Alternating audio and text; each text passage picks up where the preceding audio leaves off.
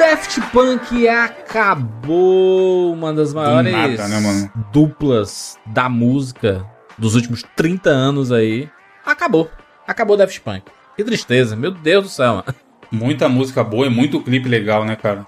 Caraca, maluco, mano. Os anos 90 e 2000 principalmente, né, que foram, os- 2000. Ah. a- foram as duas décadas. Acho que finalzinho de 90 e começo dos anos 2000 fo- foram as épocas de ouro, né? Eles trampam tanto junto quanto separado há muito tempo, assim. Mas é, acho que explodiu por causa do Discovery, né? Que é o CD já é, ali já é dois. É, ali já é o, 2001. o- é o, é o álbum dos álbuns, né? É onde tem praticamente todos os sucessos do, do Daft Punk.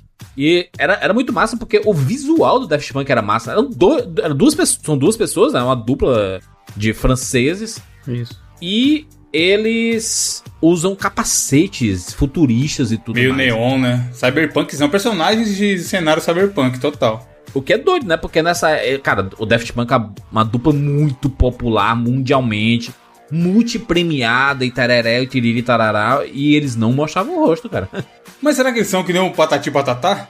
Que tem vários e a gente nunca vai saber? Será? Não, Será? não, Olha. não, não, não. Caraca, a, a galera Podia sabe ser, quem é. podia ser o Jurandir lá com o capacete. Uma empresa, podia ser uma empresa. É. Pra fazer show, né? Manda É. qualquer cara, dá Mete o play. pendrive, põe o pendrive no bolso. É tipo o intérprete do Mickey no Magic Kingdom, assim. É. essa, assim ah, qual é o Mickey do- da, da sexta-feira? Não é um Mickey, caralho. Tem vários Mickey, será que o Daft Punk não é isso? Eles já eram conhecidos meio que ne- nessa cena, tanto o Thomas Bangalter quanto o Guy. Eles eram pessoas conhecidas. Você procurar a cara deles, você acha, sabe? Sim. É, não tem nem Mas- como, os caras desse tamanho, mano. É impossível. Fama global. Desde então eles ficaram nessa, nessa mística aí, né? do- do- e trocando os capacetes. De, de Acho tempo que é tempo, ele- eles eram muito modernizada. famosos e eles queriam manter esse anonimato, né? De poder viver a vida normal. Isso é ótimo, né? Maravilhoso. Eu acho Cara, que é ricaço do mesmo jeito, cheio Eu, de eu sei sucesso. que muitos artistas adoram reclamar disso, né? Da falta de, priva- de privacidade e tudo mais. Uhum. Mas a maioria tá buscando essa fama, né? Esse tipo de fama. É que eu acho que o cara nunca espera, Jurandir. O cara que reclama, ele não espera que vai virar, tipo assim, a Anitta, tá ligado? É que a Anitta não reclama, ela gosta. Mas assim, você não poder fazer nada, cara, nada que vão te reconhecer. A sua lata, deve ser bizarro. O bom deles aqui é porque se eles forem na padaria, eles não vão de capacete. Exato, né? Eles vão, eu acho vão maravilhoso, normal mano. comprar as coisas. Mas é, é foda porque o, o, o Daft Punk, ele, cara, o Felipe falou ali, o Discovery, que é o grande álbum deles ali, é de 2001, né? 2000, 2001, 2001, ali mais ou menos. E foi a época que eles lançaram várias músicas em- no estilo de anime, né? E, e- É, tem o filme, o Interstellar 5555 lá. Exatamente, É cara. Super legal, inclusive. E o Daft Punk, ele, ele foi essa banda que foi meio que se reciclando com o tempo, né? Eu lembro quando ele surgiu, o pessoal falava assim, é a dupla que toca dance, né? Sim, o estilo dance, né? O Discovery, é, na verdade, é um anagrama de Very Disco, Exato. tá ligado? Então, faz é- muito é- sentido, né? É. Então aqueles clássicos como One More Time, né?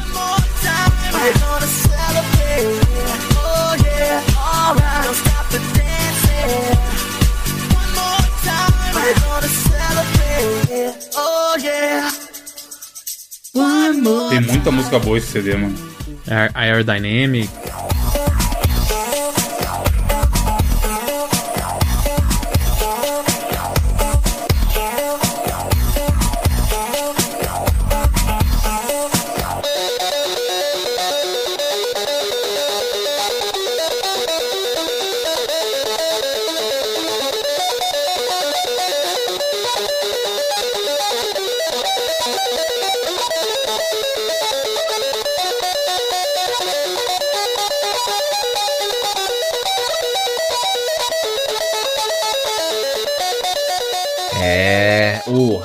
Harder, Better, Faster, Stronger. E o que tinha de vídeo com essa música? Da galera fazendo as posezinhas com o dedo e tudo mais. Better, Faster, É Stronger. a, é a música até que o Kanye West sampleou depois. Fazer. Strong, que foi um puta hit aí. Minha favorita é Digital Love, que é exatamente desse álbum.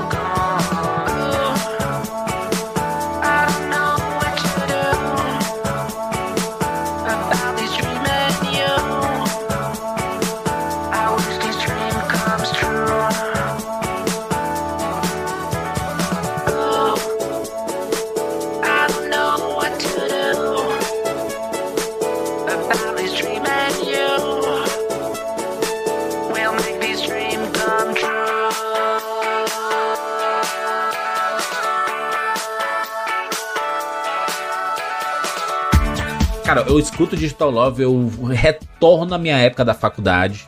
E era a época que a gente tava tendo acesso a essas coisas, né? De poder baixar as coisas, internet 24 horas, ter acesso a esses álbuns, baixando no Casar, no Morpheus, no Emule.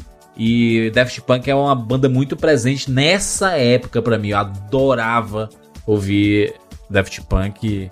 E era, era era uma banda bem popular, e tava sempre nas rádios tocando e tudo. Eu pensava que eles cantavam também. Que era cara, essa dupla aí de robôs e tudo. Caraca, ele tem umas- uma, voz estranha, né? Porque era sempre uma voz meio robótica, né? Harder, better, faster, stronger. Aí, né? Um negócio meio metalizado e tudo. Caraca, esses caras cantam demais. E eles não cantavam nada, né? Não, mas é que todo, todo DJ, ou dupla de DJ faz é. Eles sampleiam. tipo o David você tem- Guetta. O David Guetta não canta, né, mano? Exato, nenhum deles canta. Eles põem artistas pra. Eles botam lá os intérpretes, né? Eles compõem e tal. Até pode até compor, mas quem interpreta são os intérpretes, né? Ele nunca vai cantar a música lá, né? E, o- e o Bruno tá falando de sample, eles são dois dos caras mais foda de sample, assim. Sim. Se você for pegar, tem um site que eu gosto pra caramba que é o chama Who Sample, que aí mostra todas as músicas, quem sampleou o quê, ou é, qual música foi sampleada aonde. E aí você pega os trechos dos samples que eles tiram, os bagulhos que você não, você não consegue identificar mesmo. Se você não parar muito pra prestar atenção, e às vezes é desacelerado, acelerado, cortado e juntado, eles são muito foda. Tinha uma, uma- uma música do álbum Homework, que é um dos primeiros álbuns dele, né? É aquela Around the World, né?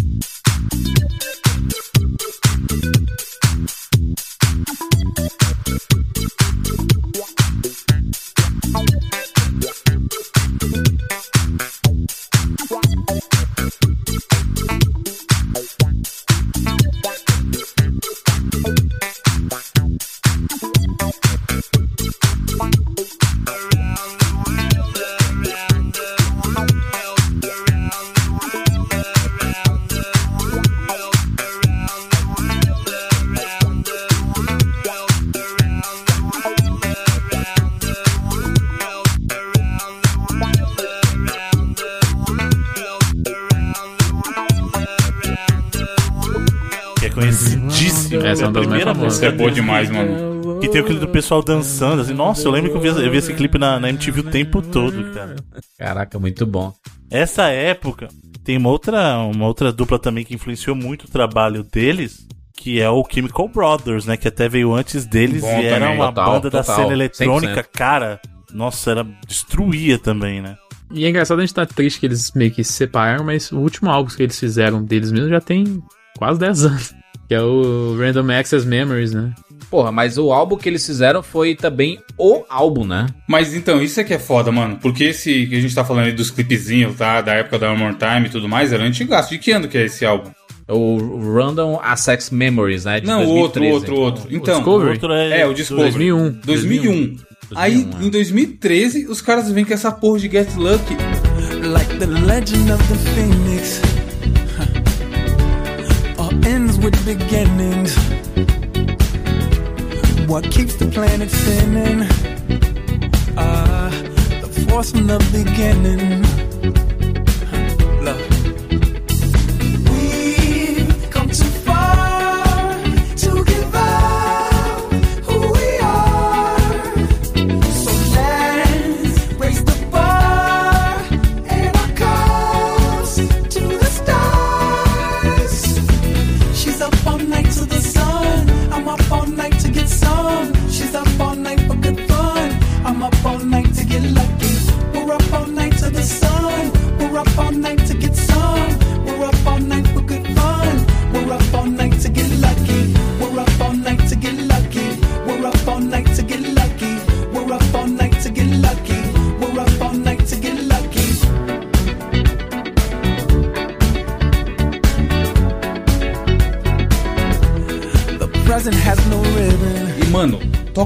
Hoje. Fudido, e né? tipo assim, não é que toca de vez em nunca você escuta essa música e relembra. Toca pra caralho! É um álbum espetacular, mano. Sim. Porque lançou muito o Pharrell Williams, né? Que já, as pessoas já conheciam, mas É, não... não lançou, pô. Não, não, Não, não, ele já era fudido. Não, que eu tô Não, mas falando peraí, assim, o Pharrell Williams atingiu outro nível, sim. ele É. botou no mapa, botou no ele mu- mapa. Não, de jeito Não, Não, o Pharrell mano. Williams ele era nicho, mano. Nessa ele, Ele mudou, na exatamente. Ele mudou de, de estilo um pouco. Depois ele lançou rap, 40 né? anos o. Pharrell Williams, né? Não, antes, né, Rap pô? também é outro demônio. Então, ele já era Rap do é rap antes. mano. Ah, não, ah, a música rap. Ah, entendi. Ah, você achou que era rap o estilo? Ele Caralho. lançou rap. É, também explodiu, que aí foi no, no Despicable Me, né? Ó, que outra música do Pharrell Williams você lembra? Só aquela Beautiful. Beautiful. Não, ele, ele, ele tinha Nerd, né? Que era a banda dele, que era super foda e tal. Ele era um produtor muito foda. Não, Era. produtor. Essa época aí, ele já tinha mais de 40 anos já, entendeu? Nessa época do, do rap aí. Então, pra você ver. É só Então, depois ele- de velho. eles Não. têm 47 anos, mano. Mas não dá pra negar que em 2013 foi que o, o Daft Punk meio que colocou o, Fa- o Pharrell no holofote mesmo, assim, do mainstream total, sabe? Espalhou sim, Felipe. Espalhou. Não, mano. Get era foi- muito foi um evento, mano. Porra, Lose Yourself You Dance. I know you don't get a chance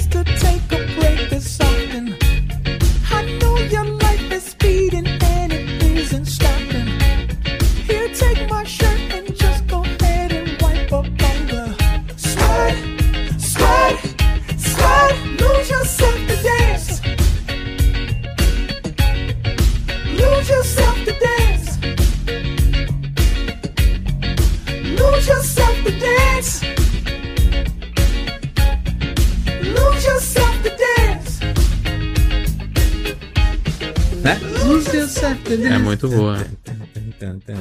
É porque ele é um cara que sempre foi de produção, entendeu? Cara, a, a minha, a minha música favorita desse álbum é Instant Crush.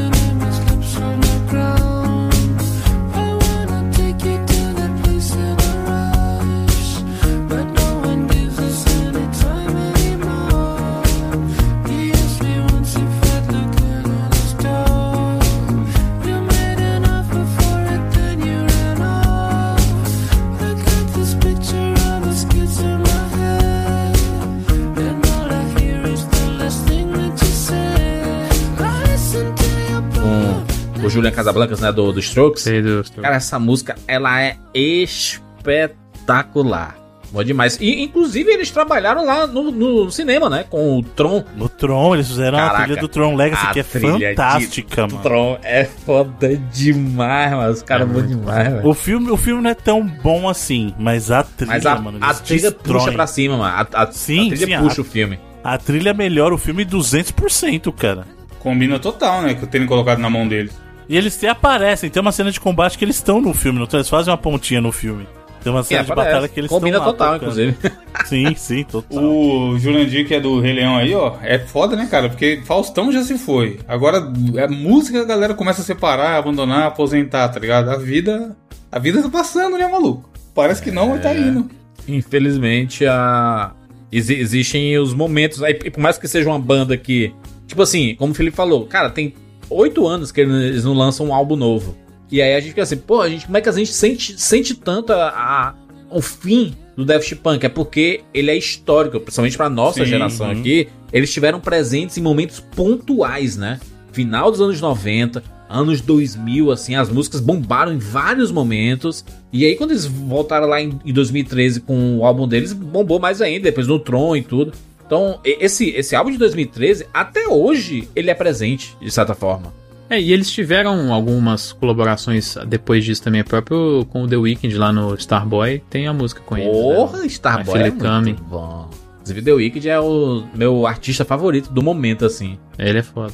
Então, as duas músicas, tanto o Starboy quanto a After Coming, Hours é, esse, é uma obra de arte, cara. Inclusive, assisti é os bom. clipes na sequência correta.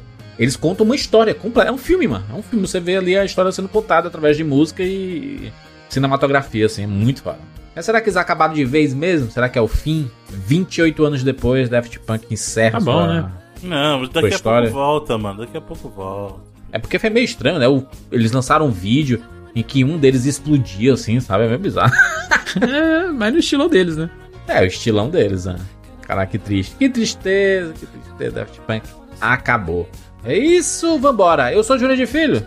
Eu sou o Felipe Mesquita. Eu sou Evandro de Freitas. E eu sou Bruno Carvalho. E esse é o 99 Vidas.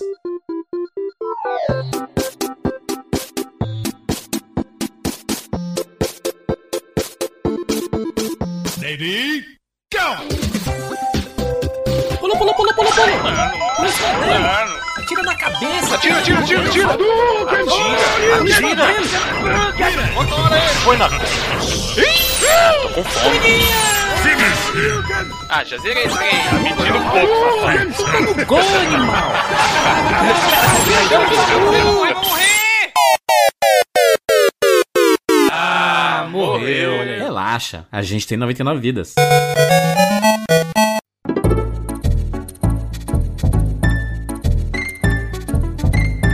Vamos falar mais uma vez sobre o PicPay. Exatamente, o PicPay está de volta aqui no 99 Vidas todas as semanas. E dessa vez vamos falar mais uma vez sobre o cartão do PicPay, o PicPay Card. Exatamente, Júlio. Veja você, eu pedi meu PicPay Card tem um tempo Ó. atrás, pelo aplicativo, muito simples, fácil. Recebi a semana passada. E cara, quando você pega ele na mão, a primeira coisa que chama atenção é o design. Simples, limpo. Bonito. Como, como o PicPay é em tudo, né? Simples, rápido e direto. Bonitinho, cartãozinho preto, pagamento por aproximação. Você pode pagar uma compra de até 200 reais por aproximação usando ele. E é legal que se você tiver só com cartão agora sem o celular, você consegue usar o PicPay com todos os benefícios que a gente fala aqui toda semana. Caraca, excelente. Ele é integrado na sua carteira, né? Do, do PicPay. Maravilhoso. Cara, o PicPay é isso, né? Baixa aí pra Android, pra iOS. Você pode, inclusive, na telinha do PicPay, quando você fizer o seu cadastro e tudo mais, tem lá pra você pedir, solicitando o seu PicPay Card. Ele vai chegar na sua casa e é aquela maravilha. E legal também, Júlio, é que ele- com ele você não paga nenhuma tarifa e nenhuma anuidade. Bom demais. Você quer ganhar um PlayStation 5? Eu quero, pelo menos. Porque eu não tenho. ainda. Eu também, pô. Mas eu não posso participar dessa promoção maravilhosa que está rolando no 99 Vidas. Se você assinar o 99 Vidas no Sparkle, você está concorrendo a um PlayStation 5. Se nós atingirmos mil assinantes, estamos, inclusive, na beiradinha deles. Em vias de. Falta o quê? Menos que 100 pessoas, fiquei sabendo? Menos Bem menos, bem menos, Inclusive, bem menos. enquanto a gente tava falando aqui, subiu o número um pouquinho. Falta menos que 99 pessoas, então. Isso aí. Pra ter um meme aí. Exato. Participe aí, né? Sparkle do 99 Vidas. Além de participar dessa promoção, você pode escutar todas as nossas edições bônus. Mas aí o cara paga quanto pra isso, Jandir? Muito fácil você vir com esse papinho que vai dar PlayStation 5, mas eu vou ter que pagar quanto? Zero reais. Como assim? Oh meu Deus, como assim? Que aqui a gente tem o sistema da amostra grátis. É pra você experimentar e ver o quanto é bom você acessar o nosso acervo com mais de 100 episódios bônus. E a partir dali, toda semana, além do episódio regular, você tem um bônus chegando quentinho ali no Spark. Olha que beleza. É, e se você quiser cancelar, é muito, é muito simples, né? Você só chega lá e, e clica no botão assim, não quer mais fazer parte. E é isso. Não, você não precisa ligar pra uma central e passar 10 minutos escutando a musiquinha esperando ser atendido. E o cara E a te ligação convencendo. Não, você simplesmente tira assim, ah, depois de 30 dias, não quero mais. Você pode sair. Mas completando ali, né, esse período de 30 dias, ele renova e aí você passa a pagar 15 reais por mês e essa grana vai ah, ajudar o 99 Vidas aqui, né, no, no- nosso trampo e você vai receber um bônus 99 Vidas todas as semanas, um bônus novo no caso. E você pode escutar todas as, as anteriores, então é muito mão na roda, né, fazer parte da família 99 Vidas. E também vamos falar da Alura. Nossos parceiros da Alura estão com a gente sempre, todas as semanas aqui. A Alura é o melhor lugar para você fazer cursos online de tecnologia, mais de 1.200 cursos. Acessando alura.com.br barra promoção barra 99 vidas, você garante 100 reais de desconto na sua assinatura. E já garante logo de cara, né? Só acessar esse link aí, clicar em assinar e você já tem 100 reais de desconto para fazer vários cursos.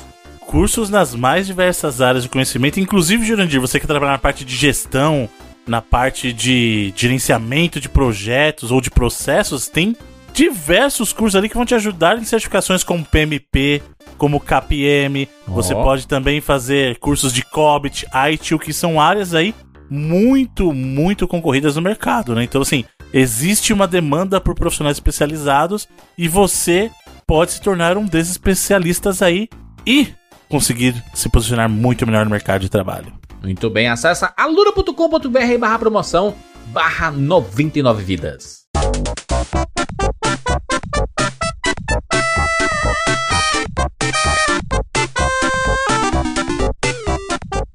Estamos aqui juntos mais uma vez para mais uma edição do 99 Vidas. E estamos aqui em clima de nostalgia. Falamos ali na abertura da Daft Punk, mais uma nostalgia aqui nesse podcast, porque é um podcast especial da nossa série Grandes Empresas. Sim, já fizemos edições maravilhosas aqui no 99 Vidas, nosso 99 Vidas 403 sobre a Rockstar Games, exatamente a criadora de GTA e tudo mais. 99 Vidas 420 sobre Naughty Dog, vulgo 420. E a gente perdeu a oportunidade de fazer uma piada nesse podcast, a gente fez no, podcast seguinte, que não fez muito sentido. E 99 Vidas 440 sobre a Blizzard, a criadora lá de Overwatch, de Warcraft e tudo mais, Naughty Dog da né, Uncharted, de Crash Bandicoot, The Last of Us e tudo. E agora, vamos falar sobre um ícone. Pra gente do 99 Vidas é uma das empresas mais queridas e lembradas, né? Mãozinha no peito, vamos falar sobre a Tectoy. Bom demais. A Apple brasileira. Ó, caraca, os caras são revolucionados a Tectoy aí. Quebraram o mercado, né? Piada em- na garagem também, Bruno? Não, acho que não. Essa aí tinha até uma- um investimento bacana por trás. A Tectoy tem, tem uma história muito legal. A gente vai falar sobre a história dela inteira na Tectoy, que ficou muito conhecida ali pelos videogames da SEG e tudo, mas começa um pouquinho antes, né? Um pouquinho antes, ali nos anos 80. É, o que aconteceu é que a, a Tectoy, ela começou, até o próprio nome reflete isso. Ela era uma empresa de brinquedos. Ela veio, ela surgiu com o intuito de trazer para o mercado brasileiro o que as, em- as empresas de brinquedo no Brasil não traziam, porque ninguém estava investindo nos brinquedos eletrônicos. É, tech, né? De tecnologia, né? De toys, Exatamente, é. nos Technical brinquedos toys. tecnológicos. E aí o que acontece? O que o Felipe até comentou que eles não surgem como uma empresa de, de garagem é fato, porque na verdade os investidores, os criadores, os fundadores né, da Tectoy inicialmente eram nomes grandes da indústria, né? Assim, veio, é, na verdade, é, o pessoal da, da Evadim, que era uma, uma empresa de distribuição ali muito forte. Que faziam uns radinhos, né? Faziam uns radinhos assim que eram bem famosos. é. É eles que faziam TV da Mitsubishi no Brasil também, não é isso? Sim. Eles distribuíam produtos da Mitsubishi e não só isso.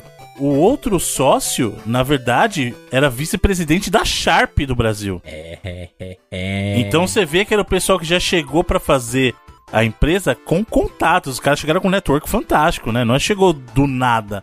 Eu acredito que eles viram um filão. Eles falaram assim, cara, o mercado de brinquedos no Brasil é dominado pela Estrela, né? A Estrela era a grande empresa. E era dominado num nível absurdo, mano. Não, eles diziam aqui que era 60, 70% do mercado era dominado pela, pela Estrela e faturava bilhões, né? Tinha no centro de Carapicuíba, a cidade onde eu cresci e tal, tinha um lugar, uma loja gigantesca, nível mapping, e chamava Bazar Estrela. E só vendia coisa da Estrela, mano. No centro da cidade. Lembra da musiquinha, Bruno, do- da, da, da Estrela? Tinha um jingle, né, nos anos 80 ali. Que era... Como é aquela musiquinha? Era... No, no brinquedo, na, na, na, na, na, na, na, no coração. Lembra, Bruno, desse, de um jinglezinho que tinha do, da Estrela, não? Desse aí que você tá cantando, eu não tô lembrando agora, não. Esse aqui, mal.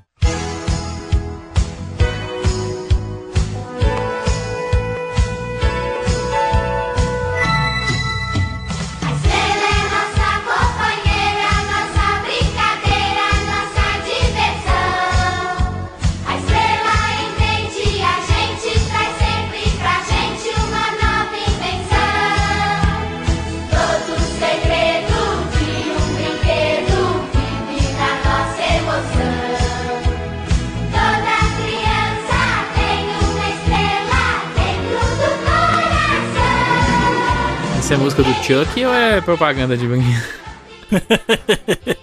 Caraca, mas eu fico muito triste que vocês não lembrem.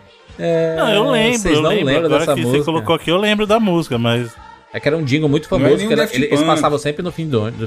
né? Eles Não, passavam Chemical no. Brothers, não é? Mas a estrela dominava o mercado, né? E aí, quando você só tem uma empresa dominando, você dá abertura pra outra chegar se oferecer um serviço massa, diferente, né? Que não seja a mesma coisa. Se você oferecer a mesma coisa, você não tem como competir com uma empresa que já tá há muito tempo no mercado. Mas se oferece diferença, É, até porque, Juras, a, a estrela tinha um, um número muito grande de brinquedos, mas não tinha muita coisa focada em brinquedo eletrônico, né? Era muito bonequinho, jogo mesmo de tabuleiro e tal, esses mais antigos. era a visão desses caras, né? Esse, esse argentino, né? O cara engenheiro, o Daniel Dascal. E o Stefano depois, né? O Stefano, inclusive, quando o Dascal faleceu, o Stefano acabou assumindo, né? O, a, a presidência da, da Tectoy. Mas eles tinham essa visão de, cara, o mercado está aberto aqui, a gente pode começar a trazer um monte de bugiganga eletrônica de fora pra cá e também produzir as nossas próprias coisas aqui dentro. Licenciar, né? Trazer produto licenciado. Sim, a gente tava numa época que o tudo que entrava no Brasil tinha que ter o nome da empresa de, de uma empresa brasileira, né? Porque era parada de reserva de mercado, né? Isso, tinha nessa época tava em vigor a lei de reserva do mercado então que a proibia. SEGA não podia entrar, né? A SEGA, tipo assim, ah, isso aqui é a SEGA. Não, é o produto da Tectoy. É, não, então, mas não era só esse caso de videogame. Você não podia importar o produto diretamente pro Brasil. Ele tinha que passar por uma linha de montagem. Ou o que o pessoal fazia muito é trazer Só o produto montava aqui, né? embalava no Famosa Brasil. Zona e falava, Franca ó, de Manaus. Exato. Mas a, a parada é que, mesmo em países que não, que não tinha esse problema, as empresas de videogame buscavam representações da mesma forma, sabe? Sim. Não é que a SEGA não podia entrar, ela nem queria entrar, na verdade. Não, é, um- era um- é uma empresa japonesa. Pra ela entrar Mais no ou menos, Brasil, né? ou ela cria uma fábrica própria no Brasil, ou, ou tem uma importadora pra trazer sempre as coisas. É muito melhor você ter uma empresa, um contato, que vai lançar seus produtos aqui no país, né? é muito mais interessante. É porque você precisa conhecer o mercado local Sim. também, não é só lançar, Isso, né? Então, isso. ah, o que as empresas buscam muito de parceria de distribuição local é justamente para pegar alguém que conheça as especificidades daquele mercado local. O que na verdade, esse modelo da, da Tectoy com a SEGA foi um problema no começo, porque justamente o que aconteceu, a SEGA, ela era uma empresa que ela não tinha uma, uma como é que eu vou dizer, uma experiência, ela não teve uma experiência muito positiva com marcas distribuindo os, principalmente os videogames dela em território americano. Que foi o que aconteceu, por exemplo, com a Tonka. A Tonka era uma empresa que estava responsável por distribuir os consoles da Sega nos Estados Unidos. Só que a Tonka era muito ruim. Diferente do que aconteceu com a, com a Tectoy, a negociação da Sega com a Tonka foi muito ruim e a, e a Tonka era uma péssima parceira. Só que a Tonka tinha o que? O expertise da distribuição de brinquedos naquele mercado.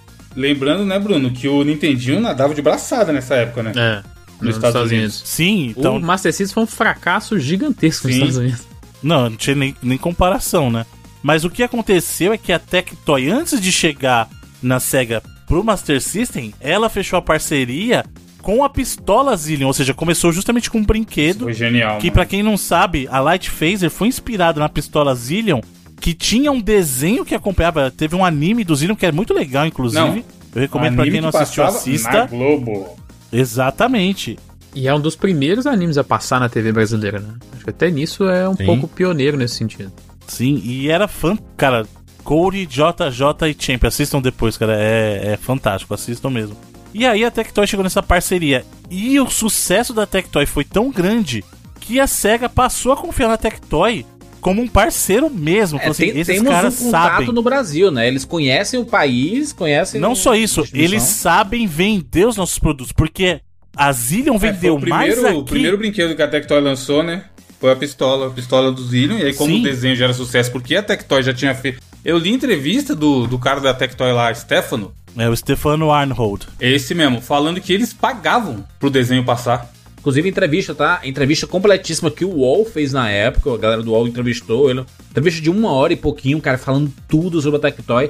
Link na postagem aqui pra você assistir completa. E aí ele fala que eles chegaram lá no- nos japoneses e falaram, cara, aqui ó, a gente entende o seu produto, a gente entende nosso mercado, olha o que a gente tá fazendo. A gente tá passando. Passava na Gazeta também o, o desenho, uma época.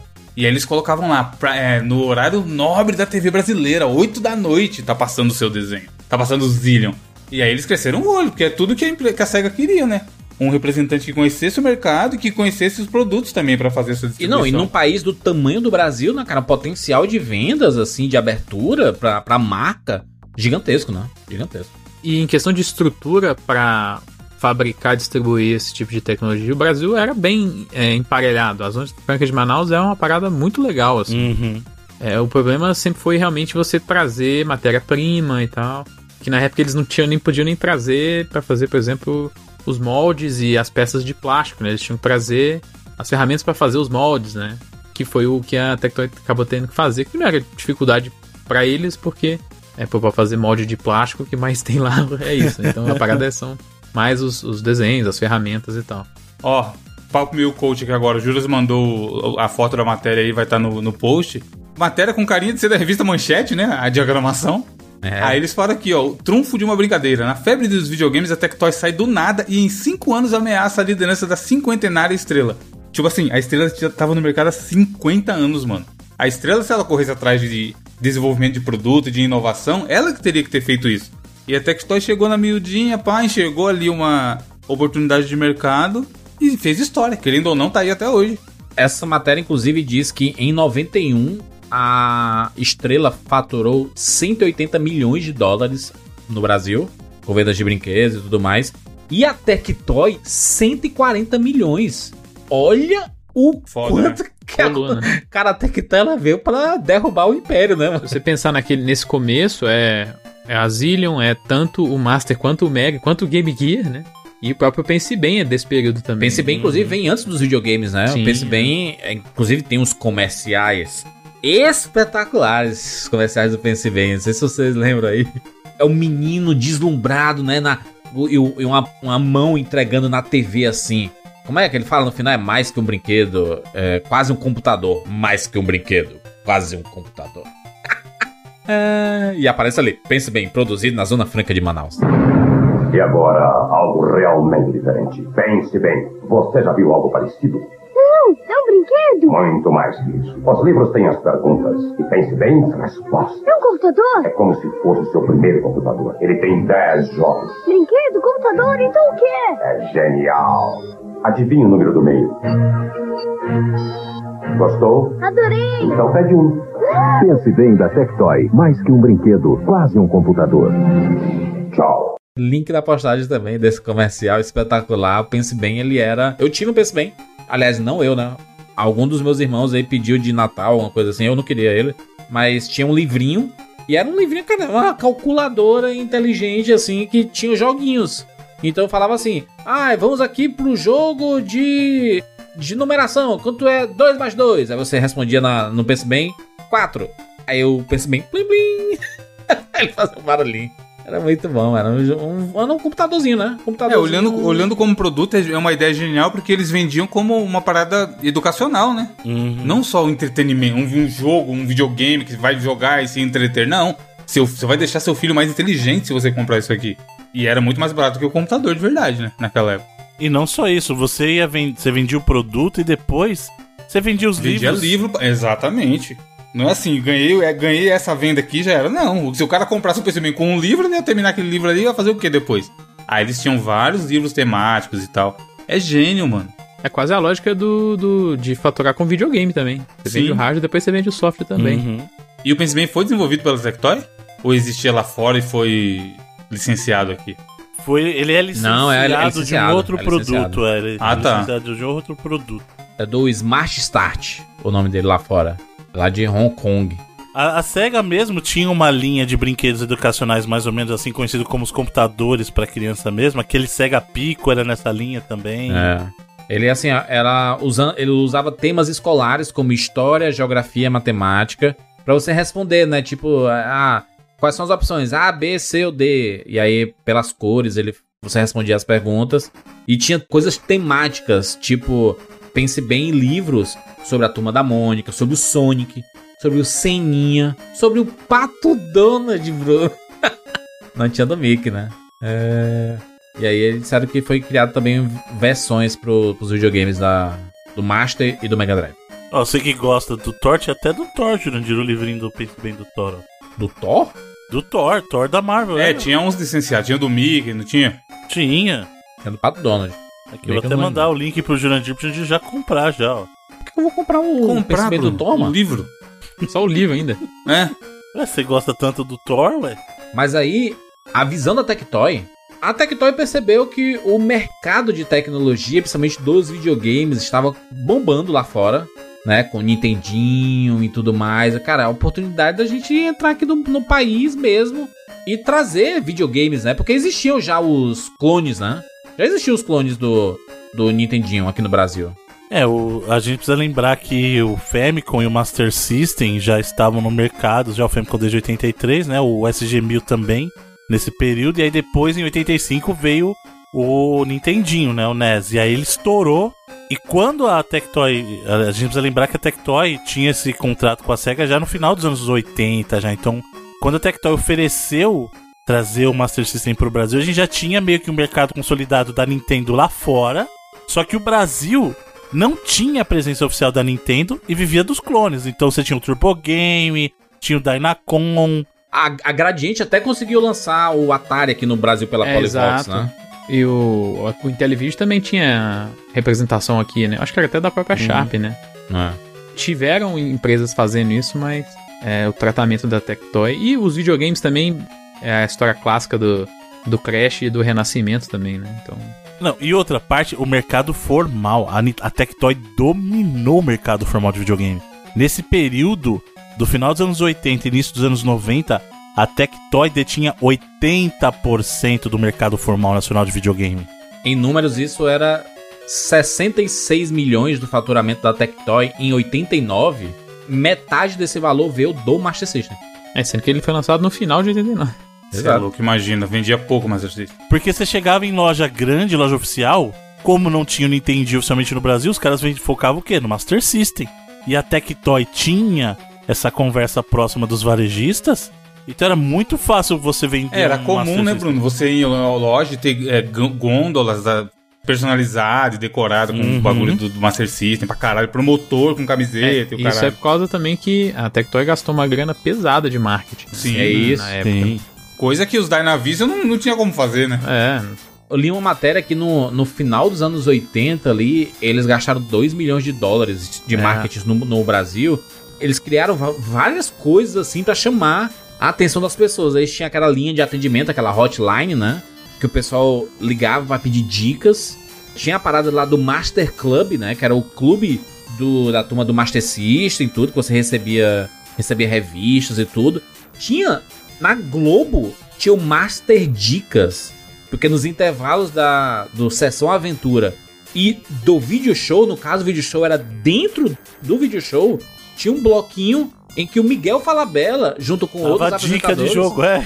dava dica de jogo, cara. Isso é surreal, cara. É hora de diversão com o videogame show da Tectoy. Primeiro vamos às dicas para vocês se aprimorarem nos jogos. Começamos pelo game Wonder Boy do seu Master System. Logo no início do jogo, pegue o cacho de banana e logo em seguida a mala, que lhe fará passar direto para a fase seguinte. Para aumentar a sua vida, pegue todos os corações que encontrar pela frente. E para matar o chefe, o único jeito é dar várias machadadas na cara dele. Aí tinha os comerciais também, tem o. Acho que é o mais famoso, é o que. Acho que é o, o primeiro, que é o que eles falam que eles gastaram mais de 160 mil dólares, né? Pra poder fazer e distribuir, que é um comercial que já tiver que ligar helicóptero e tal, um bagulho É. totalmente megalomaníaco, assim, que simplesmente não existia um paralelo, né? Estamos sendo atacados. Usem as pistolas Light Phaser, os óculos 3D e boa sorte.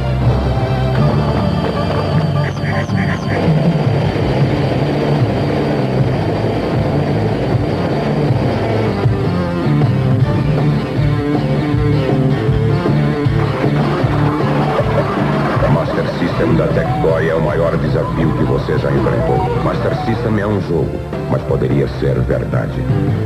Esse do helicóptero é o famoso do Master System. É um jogo, mas poderia ser verdade. Muito bom, mano. Comerciais dessa época são bons demais. É porque eles tinham que impressionar, né? A ideia mesmo era impressionar. É um velho mandando vai pra guerra e leva a, a Light Phaser e o seu óculos 3D. Nada a ver, mas tipo assim. Ok, é pra convencer e tal. É uma guerra, Felipe. Não esquece o óculos 3D na guerra. O bom é esse comercial. Bota aí Edu, esse comercial do, do valor. Alguém aí acredita em Papai Noel? Eu acredito. E em gnomos? Eu acredito. E em parcelas corrigidas só 18%? Isso é a coisa mais absurda que eu já ouvi na minha vida. Tá bem, então faz de conta que a correção é só 18%. Só 18% ao mês? Isso mesmo, com apenas 1 milhão 399 mil de entrada e mais 5 parcelas corrigidas só 18% ao mês, você leva um Master System com Sonic na memória. Dá pra acreditar? Aproveite! Depois de pagar a primeira prestação, são só 18% de correção ao mês. Olha que coisa absurda, mano. O cara fala assim: Master System 3, 1 milhão 399 mil cruzados. Mais 5 parcelas corrigidas. 18% Caralho, não era nem ao sem mês. juros, mano. Eita porra. Exatamente o contrário, sabe? É. Nessa época, por causa da inflação, a parcela é sempre corrigida, porque você não sabe quanto que ela vai ter que custar daqui a um mês, daqui a dois.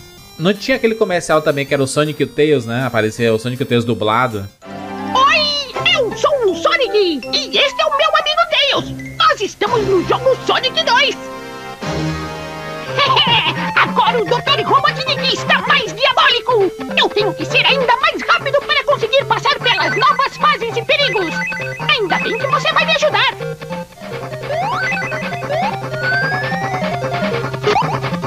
Não fiquem parado.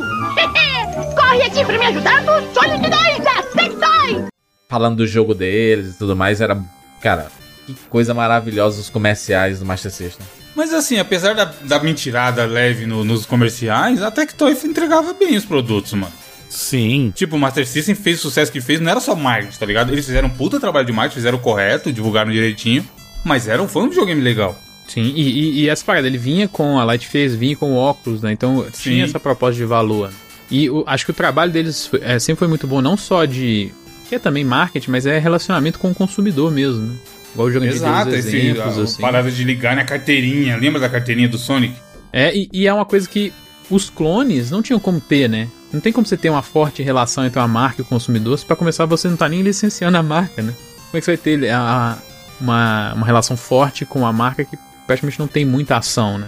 A Tectoy era, a- era a SEGA aqui de fato, né? Ela era a, representa a representação de fato da SEGA aqui. Uhum. Então é muito diferente você ter primeiro um- o caso dos clones, que era simplesmente produtos que não eram ilegais, eles eram protegidos exatamente pela lei do mercado lá, mas que não tinham o, a força do branding da Nintendo por trás direito, né? É claro que rodavam os jogos e tal, mas era algo que era difícil você associar ah, o valor, né? O- os produtos da Tectoy tinham os logos da SEGA, tinham a, tudo assim, né? Então. Sim. Eram produtos oficiais, né? Produtos Eram, oficiais. eram produtos licenciados, né? Então eles eram produtos oficiais. É, pra galera ter noção, a fábrica da Tectoy no Brasil foi o primeiro lugar onde as- teve produto Sega sendo fabricado fora do Japão no mundo, né? Porque, por exemplo, no- nos Estados Unidos, quando ela tinha a representação da Taito, ela não precisava fabricar lá, né? Era muito mais fácil importar e tal. Então a primeira fábrica que de, de fato começou a fabricar esses, esses consoles para poder ser vendidos foi aqui da, da Tectoy. E foi um- uma relação tão forte que aconteceu uma coisa que acho que hoje é inimaginável, que o Brasil exportava videogame. Hoje em dia todos os nossos videogames É. são importados, né? E naquela época a Tectoy exportava videogame para outros países da América Latina, pra- praticamente todos aí, né? É, a Tectoy é, tinha a Tectoy ficou responsável pela distribuição da região aqui da América Latina. E não só isso. Quando a produção europeia cessou, os consoles que iam pra lá eram da Tectoy. A Tectoy Olha exportava isso, Master mano. System pra Europa, cara. Pois é, mano, imagina isso hoje, a gente exportar videogame, é, cara é na uma ideia... França, uma parada brasileira ele comprando na loja. Exato, é, é louco como que naquela época o Brasil, na verdade, tinha uma força maior em questão de videogame como indústria, como um polo industrial para videogame do que tem hoje. O que é pode parecer absurdo, né? Porque as coisas hoje em dia estão muito, em tese, estão muito mais fáceis de acontecer, né? Mas o trabalho da Tectoy foi tão impactante que era isso. O Brasil exportava videogame para o mundo. O que era maravilhoso também porque a Tectoy, além de produzir os hardwares, ela passou a produzir os softwares também, né? Então ela fazia versões dos jogos pro Master System de jogos que já existiam, né? Tipo, o Wonder Boy virou o, o clássico Mônica no Caixa do Dragão, né? E isso aconteceu com várias franquias, né? Na entrevista que eu vi, tem ele contando também sobre que eles foram mostrar pro Maurício de Souza. E aí ele falou, pô, mas não pode, a Mônica não é violenta, ela não pode dar uma espadada nas pessoas, que a primeira versão não era com o coelho, era com a espada. E aí eles falando, pô, mas a Mônica é brava, ela briga com o pessoal tal. Aí o Maurício de Souza falou, não, se vocês colocaram o Sansão, aí pode. Aí só trocou o sprite. É. da espada foi com ele e passou, tá ligado? Não, aí beleza. Se for o Sansão, beleza. Espada... A, a Mônica não daria uma espadada, mas o Sansão ela bate nos bichos. E aí eles trocaram. E tiveram várias versões de jogos, né? Que a Tectoy acabou produzindo, né? E não só versões, isso é uma, até uma injustiça, não é injustiça, porque assim, é óbvio que no começo a Tectoy tinha sim muitas versões de jogos já existentes. Foi o caso lá da, da turma da Mônica, foi o caso do jogo do Geraldinho, o caso do jogo do Chapolin. Sapo Chulé, Bruno, lembra? O Sapo Chulé, exatamente, que era inspirado lá no, no Psycho Fox. Mas a Tectoy também foi responsável por trazer jogos únicos para o Master System. Por exemplo, a versão de Street Fighter 2 do Master System foi desenvolvida pela Tectoy. Caraca, hein? Street Fighter 2, né, mano? Não é qualquer coisa. Exato, tipo, não existe Street Fighter 2 para Master System da Capcom. Na verdade, a Tectoy licenciou junto à Capcom e ela que desenvolveu a versão do Master System. Ela desenvolveu o jogo do pica-pau, né? Do zero, né? O Férias jogo do pica-pau, exato, é um jogo do zero. Não é um jogo que ela pegou igual os outros, que é um home hack. Ela pegou e desenvolveu do zero o jogo do pica-pau. E aquele que bombou demais, que muita gente jogou, que foi o jogo do show do milhão.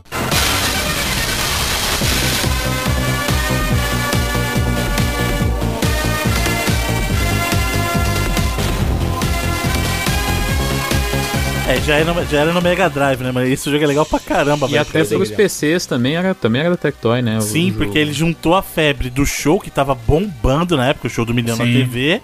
E aí falou assim, pô, o Silvio Santos é, é coisa nossa, é brasileiro. O que, que tem videogame brasileiro? É o Mega Drive porque é da Tectoy. Então, show do milhão no videogame brasileiro, né? Vamos conhecer agora o nosso participante. Vamos para a pergunta que vale mil reais. Vamos ver. Qual é a resposta certa? Está certo disso? Certa resposta. A gente falou de um dos diferenciais dela era as, as ações de marketing, mas acho que o outro era exatamente esse do entendimento de como eles estavam representando uma plataforma, uma first party, né, no caso da Sega, eles tinham que além de se envolver no hardware, que eles se envolveram muito, dar a mesma atenção à distribuição e até localização de software. né? Para você ter uma plataforma bem sucedida, você tem que ter é, o jogo, né? Ninguém vai comprar o videogame para não jogar jogo. E eles entenderam isso fácil, né? E não só trazendo os jogos para cá, eram eles mesmos que distribuíam. E a Tectoy, ela tinha esses contratos não só com os jogos da SEGA, mas até com das third parties também. Ela tinha os contratos com a EA para trazer os jogos para cá.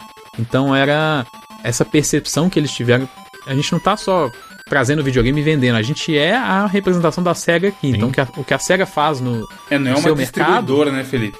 Tipo, É, não- não é só tipo, isso, O cara é. me usa pra vender. Aí eu tô junto nesse Na, na verdade, é até mais do que isso. Não é só o que a SEGA faz no território dela, eu faço aqui. Eu faço, inclusive, o que a SEGA não faz. Não faz, é. Porque uma das coisas que eles fizeram, por exemplo, que a SEGA batia o pé, não vai fazer, não vai fazer. Se vocês lembrarem, os modelos dos videogames da SEGA sempre vinham com aquela fonte externa. E uma das modificações que foi em função de sugestão da engenharia da Tectoy foi fazer o videogame com a fonte interna e deixar só o cabo de saída, cara. Isso foi uma sugestão da Tectoy. Por isso que a Tectoy sempre estava uma versão à frente dos modelos da SEGA. No Master System 2 existiu o primeiro no Brasil, versão Tectoy, e aí depois foi existir Master System 2 lá fora. Tanto que o Mega Drive 2, você vê o Mega Drive aqui no Brasil, o Mega Drive 2 é o que aqui pra gente é o modelo do Mega Drive 3. A Tectoy tinha uma liberdade tão grande, olha que coisa que ela fazia. hardware, mano? Que ela Imagina melhorava o hardware É. da SEGA, cara. Muitas modificações que a gente viu de hardware que foram aplicados à versão oficial do Master System do Mega Drive depois vieram em função de reengenharia da Tectoy, cara. Imagina uma empresa japonesa ainda orgulhosos, como os japoneses são. Imagina se alguém fizesse pra Nintendo. Nintendo, deixa eu melhorar aí o seu, o seu Switch. Eu vou Tem fazer o até a seguinte. história, aqui. Bruno, que ele conta na entrevista também que eles foram tentar melhorar o Game Gear, que o Game Gear era colorido, né? Tinha uma tecnologia tal que o Game Boy não tinha, mas comia uma pilha que nem um louco. E a estrutura de hardware dele também fazia ser um aparelho muito caro. E aí ele conta justamente isso, que eles tinham essa liberdade de poder alterar o hardware e dar sugestões de lançar novo hardware pra SEGA, e aí eles queriam fazer um Game Gear monocromático. Fizeram o projeto, foram lá apresentar, a SEGA só falou assim, a SEGA não faz coisa monocromática, queremos colorido. E aí o projeto foi barrado. Mas eles tinham essa liberdade de, de apresentar ideias novas, sabe? E algumas eram aprovadas. Isso é legal, né? Isso é legal porque mostra que eles não ficavam é, só assim, ah, vamos só lançar aqui e pronto. Não, eles pensavam em cima dos produtos e adaptavam também para o mercado brasileiro. Uma coisa que eles fizeram muito bem foi a localização dos jogos, né? Tinham vários jogos da Tectoy que tinham, dubla é, é, tinham legendas, né? Eram todos com menu em português e tudo. O próprio Phantasy Star, muita gente conseguiu jogar mesmo porque tinha a, a, a legenda, né? Era em português o jogo, né? E é um RPG, né? Legenda pra caramba. Não era menuzinho traduzido. Isso era fruto da preocupação da Tectoy justamente com o mercado nacional, né? Falou assim, olha, É. a gente quer trazer os jogos, mas não é só trazer os jogos. O que, que adianta sol- soltar o cara, principalmente no RPG? Vamos localizar os jogos. Né? E a Tectoy fez isso com Phantasy Star, fez isso com diversos jogos da SEGA, inclusive uns que nem precisavam. Às vezes só menu mesmo, eles inclusive atualizavam para português em alguns jogos. Ou seja, você vê que ela é uma empresa que estava muito além e que entendia bem do público dela. Mas ali foi ali no, no Mega Drive que as coisas começaram a esquentar no, no Brasil, né? Porque eles lançaram o Mega Drive, o Mega Drive bombou no Brasil. Cara, as pessoas só falavam de Mega Drive no começo dos anos 90, até que chegou a concorrência, né? Era de se esperar que ia chegar a concorrência da Tectoy, né? É, mas o, o, o produto de maior sucesso dela aqui ainda é, ainda foi e continua sendo o próprio Master System, né? É, mas é porque, porque não tinha concorrência, é isso que eu tô falando, não tinha concorrência oficial. Mas até depois. Não, mas é, são as versões que eles lançam depois, Jandir, porque é Depois, importante tô falar. Sim, sim. Depois desse Ela não parou de lançar, né? Geração PlayStation 3, eles lançando o Master System, caralho. É, é até difícil hoje em dia saber quanto que o Master System vendeu de forma global, porque só no Brasil a Tectoy vendeu 5 milhões de unidades, mas isso conta até pouco tempo atrás, sabe? Exato. Até 2013, eu acho que são esses números da Tectoy. E de de, 5 de milhões. modelos diversos ainda, É. né? Porque de lá pra cá, sei lá, surgiram Todos os 10, 20 modelos de Master System, cara. Aquele portátil, mano, desconfortável pra caralho. Que era o, o, contro- o console e o controle de uma vez. É, né? tudo junto, você colocava o cartucho em cima. E aí tinha a versão rosa. A ideia deles era naquela época atingir o público feminino e tal. É o, era o Master System, o Super Compact e o Girl, né? O Super Compact É. Girl. Eu acho que de Mega Drive eles chegaram a vender 3 milhões de unidades aqui no total também, contando essas versões até mais recentes que tiverem. É engraçado porque eles lançaram o Master System em 89, e aí já em 90 eles estavam lançando o Mega Drive. Pô, ficou mais. Sim. Se você pensar, falar, ah, pô, já vai lançar o videogame novo em um ano, mas no primeiro ano do Master System eles venderam 280 mil consoles, e eventualmente a gente tá falando, eles venderam 5 milhões, então não é, não é um, um produto que canibalizou o outro, entendeu?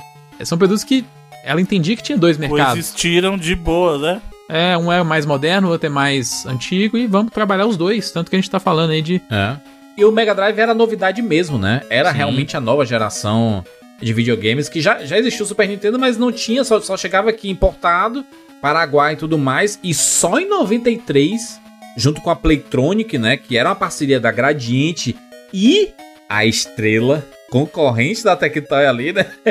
que assim, cara, a Tectoy chegou, as crianças não querem mais brinquedinhos, eles querem videogames. E aí a Estrela teve que entrar no mercado aí. Entrou um pouco tardio, né? É, 93 ali, com a Tectoy já 4, 4 5 anos no mercado, produzindo coisas e tudo. E aí eles lançaram oficialmente o Super Nintendo aqui no Brasil, né? Porque a Playtronic virou a representante da Nintendo aqui. O que é curioso, porque a versão oficial do Super Nintendo não vendeu tão bem no Brasil, tanto que pouco tempo depois essa, essa parceria foi desfeita.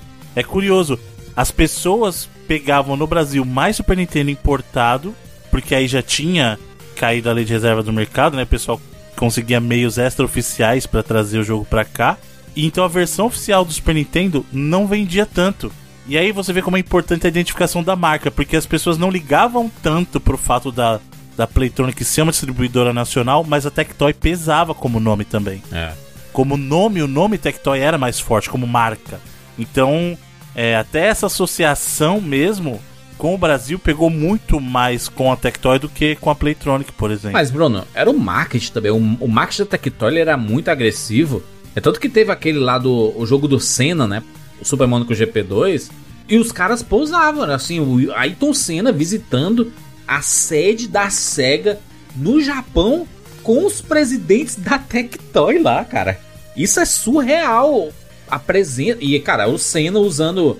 Não teve um- uma, uma que o Senna tá usando, não sei se é no macacão ou é o, o presente. O presente não, o troféu, né? O troféu da corrida era um, um símbolo da SEGA, né? Eu não lembro se Sonic. foi em É um Suzuki. Sonic, é um Sonic. Então, É um mas Sonic, o né? troféu era Uhum. realmente um Sonic. Eu não lembro se era em Suzuki, eu não lembro qual prova que foi, mas o troféu da prova era o Sonic. Eu acho que era na Inglaterra mesmo, Donington Era o Park, Sonic né? e embaixo tem o logo da SEGA escrito É. SEGA. Eu acho que era Donington Park na Inglaterra. Foi na Inglaterra? Eu não É, lembro era um qual que era o circuito. tradicional, assim, também. Que é que o circuito todo foi patrocinado, tinha propaganda no circuito inteiro, Uhum. assim, então. O Daniel Dascal, né? Ele acabou falecendo em 94, que era o criador principal da SEGA, né? O, da SEGA, né? Da Tectoy. O argentino, né? E aí quem assumiu foi o Stefano Arnold, né? Que é... Que virou o grande representante mesmo do, do nome da Tectoy. Mano, achei a matéria aqui, achei a matéria aqui, ó. Foi em 93. A SEGA patrocinava a corrida e patrocinava a equipe Williams. E aí os pilotos usavam roupinha azul, luva branca e o sapatinho vermelho. Caramba. Macho, olha que Em coisa... homenagem ao Sonic. Genial, né, mano? Mas assim, ó, era uma propaganda da SEGA, mas pro brasileiro que tava vendo na Globo a Fórmula 1, pra Tectoy, era assim, caraca, eu quero Me dá jogar aí, o né? videogame do, do Não, Senna, e, e o quão genial é o Sonic ser associado a uma corrida de Fórmula 1, tá ligado? Porque o que o Sonic faz é correr rápido. O Sonic é rápido. Então eles Bom vão demais. patrocinar o quê? A Fórmula 1, que é a parada mais rápida que existe. Né? Mas essa visão de adaptação de jogos e tudo mais era a visão mais do Stefano, né? O Stefano Arnold, ele era o, o cara falava assim, não, tem que produzir os jogos, tem que investir em jogos, em traduzir e tudo mais. E eles pegaram várias licenças brasileiras pra fazer, né? Tinha um jogo do- da TV Colosso, né?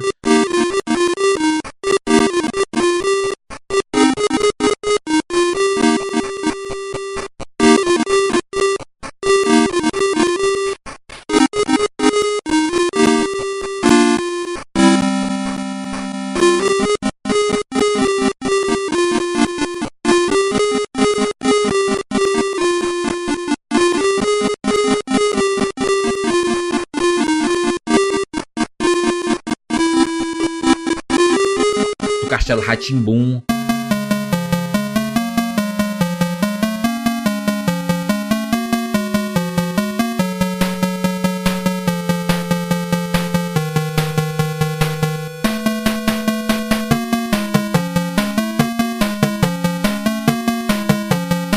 E era adaptando, cara. A Tectoy fazendo jogos desses programas famosos e colocando nos videogames, né?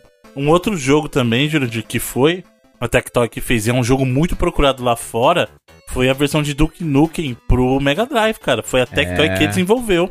Duke Nukem 3D, né? Uhum. versão do, do, do Mega Drive. Doideira. Que doideira. Agora, a Tectoy permaneceu nessa parceria com a SEGA, né? Nas gerações seguintes, a gente teve o Sega Saturn sendo distribuído oficialmente pela Tectoy, teve jogos deu bom, né? localizados pela Tectoy. É que depois do Mega Drive, cara, as- as coisas já não estavam bem pra SEGA como um todo, e acho que isso refletiu um pouco também na Acho que a Tectoy. pirataria, né? A, a pirataria foi um grande inimigo da Tectoy, Hum, né? Não, já- eu Porque- já falei isso. Quem matou a Tectoy foi a própria Tectoy, cara. Não, não, não, Briga mas, mas interna, assim, cara, os jogos muito, muito baratos na pirataria, os videogames.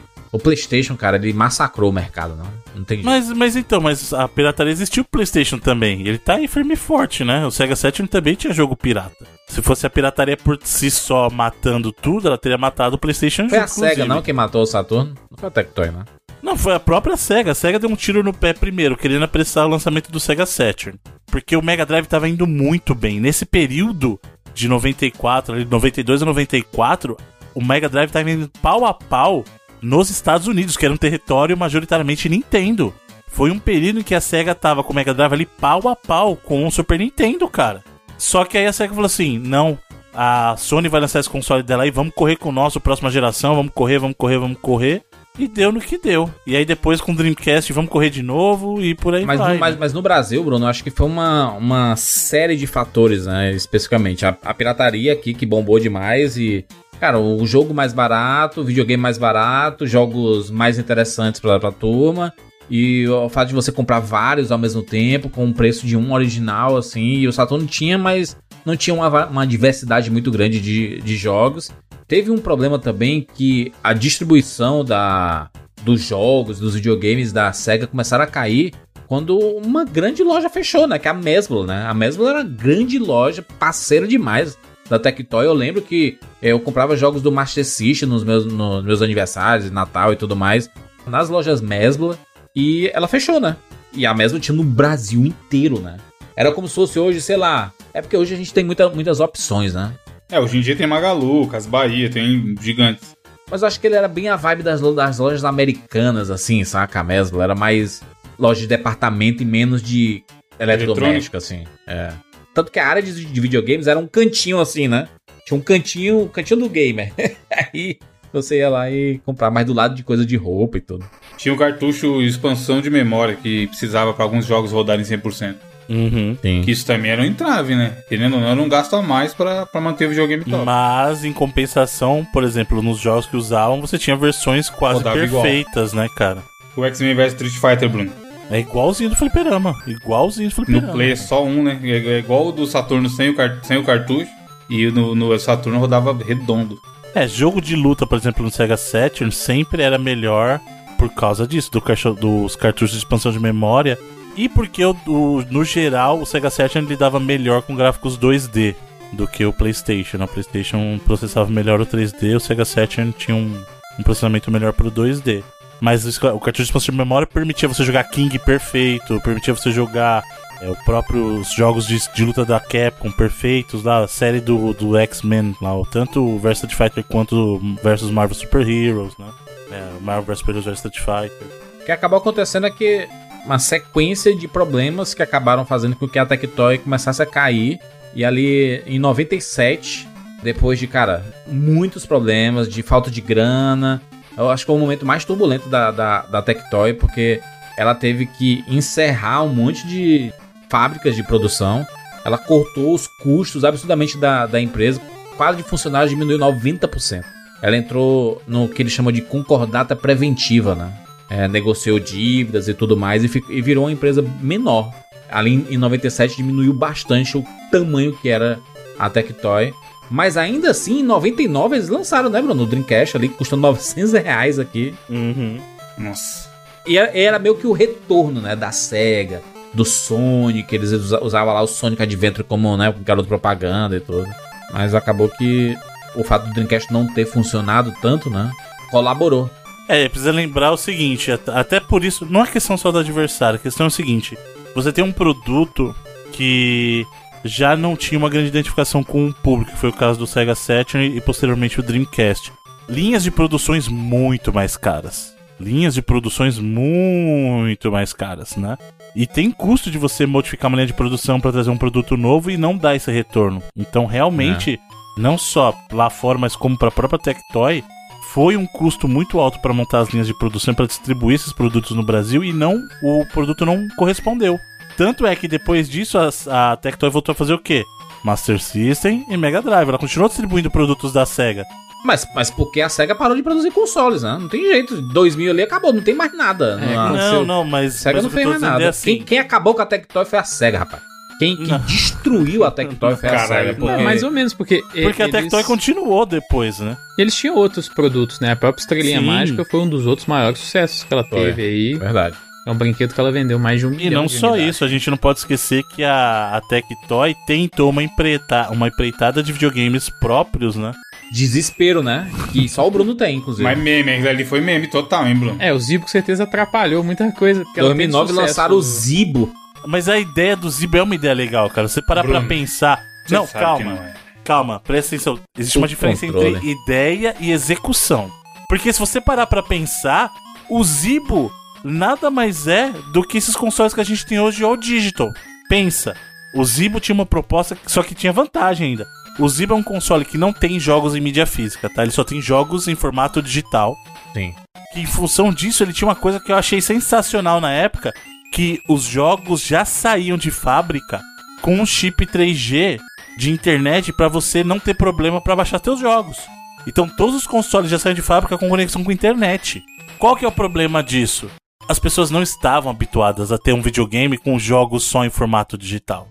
Muito à frente do tempo. Muito à frente Lembrando do que tempo. o próprio Mega Drive teve isso com o Sega Channel, né? Uhum. Que a gente fala muito do Game Pass aí, mas basicamente o Sega Channel era um Game Pass, né? Porque ele era uma assinatura, inclusive, né? Então Sim. Você tinha acesso a jogos e uma assinatura e você ligava o seu. Não tantos quanto no Game Pass, né? Mas... Sim. Mas é porque o hardware também era muito ruim, né? É, não era nada a ver. do Você não. imagina. Então. era- Você, você tinha que ligar o Mega Drive numa, numa internet, que era um. Não era bem uma internet, né? Era um, um cabo direto da. Aqui no Brasil nem, nem funcionava, imagina. Mas era, a, a ideia era essa: era você ter uma assinatura que. Você pagava uma adesão e depois uma assinatura para poder ter acesso a jogos via. Ideias muito cabo à frente do tempo. Ideias muito É. à frente do tempo. É. Algumas funcionam, E outras. Outras. outras Então, não. o caso do Zibo, Júlia, você mencionou a questão da qualidade dos jogos. Aí é outro problema. Por isso que eu falei que uma coisa é ideia e outra coisa é execução. O hardware do Zibo era um hardware fraco pra época que ele tava. Porque assim. Celularzaço. Não, Androidzaço é, bonito. Ele rodava uns jogos, nem era Android, né? Ele rodava uns Tinha o jogos. Resident Evil 4, mas com a, versão qualidade de Game Boy. O, o de rolemã, o, o jogo de carrinho de rolemã, mano. Não, os jogos são fracos. Por quê? Porque quando ele saiu, você já tava num cenário em que a gente tava vivendo a transição do Play 2 pro Play 3, do Xbox original pro Xbox 360, e os jogos eram qualidades de celular, celular Qualcomm da época, sabe? Tipo, não tem como se concorrer, cara. Os jogos 2D eram até bonitinhos tal, mas quando você vê um 3D safadíssimo daquele. Não, 2009, Bruno? Do- 2009 a gente já Não, tava então. a geração PS3. Por isso que eu falei, você tava vivendo. Bombando. Você tava vendo a geração, inclusive, dos jogos. É isso que eu tô falando. Porque, por exemplo, se parar pra pensar o God of War 2, saiu no Play 2 e não pro Play 3 em 2007. Então a gente tava vendo essa, essa, essa transição geracional, entendeu? E dos jogos, inclusive. Então, assim, quando chegou o Zibo, ele tava muito abaixo. O gráfico do Zibo em 3D é comparável, sei lá, a um, aos jogos de primeira geração de Play 1, cara. E olhe lá. Um Tamagotchi. E olhe lá, entendeu? Qual foi, o- qual foi o preço de lançamento do Zibo no Brasil, Bruno? Cara, o preço de lançamento do Zibo. Era barato, pelo menos? Era Ele era mais barato. que os consoles, né? Tipo, que o Play 3, por exemplo. Porra, até era o que faltava também, custar o preço de um Play 3. 499. Hoje em dia eu já acharia caro. É, mas na época também, Tinha né? que ser 100 reais. 100 reais tava, né? 100 reais você não paga nem não o, o controle que era horrível. Mas eu- os- então, os mas- botões mas- Era, os botões eram 1, 2 e 3, 4. O, o, O, era o, a- o design isso, do controle, Dia, você olha, você sabe que não presta. Tipo, a qualidade do plástico, tá ligado? O, É. A pegada, o jeito de jogar. Por isso que eu perguntei do valor, porque se fosse muito Mas barato... tinha uma ainda- ideia muito boa. O, o Zibo tinha uma ideia muito boa, muito à frente do tempo. Eu acho que talvez se ele fosse lançado depois. Será? Com esse um gráfico? hardware melhor. Não sei, não tinha que sei. ter um hardware melhor, isso é, É, fato. aí o hardware já, já Porque sabe o que, bem, que eles pegaram? Eles pegaram a ideia e falaram assim: vamos fazer coisas pensando no futuro e vamos pegar. Porque, ó, ó, o Zipo tinha uma coisa que a gente não. não as pessoas não mencionam. Mas o Zibo, por exemplo, tinha algo que foi um grande sucesso com o Wii, que era controle por movimento. O, o Zibo tem o controlezinho dele, é o bumerangue de movimento. Então, assim, ele tem ideias bacanas, só que a execução foi fraca, a execução foi muito ruim, né? Os jogos não têm qualidade pra disputar com o que tava na época. Aí você fala assim: ah, mas a Nintendo, por exemplo, com o Switch também não tá disputando com o Play 5 e com o Xbox é, Series.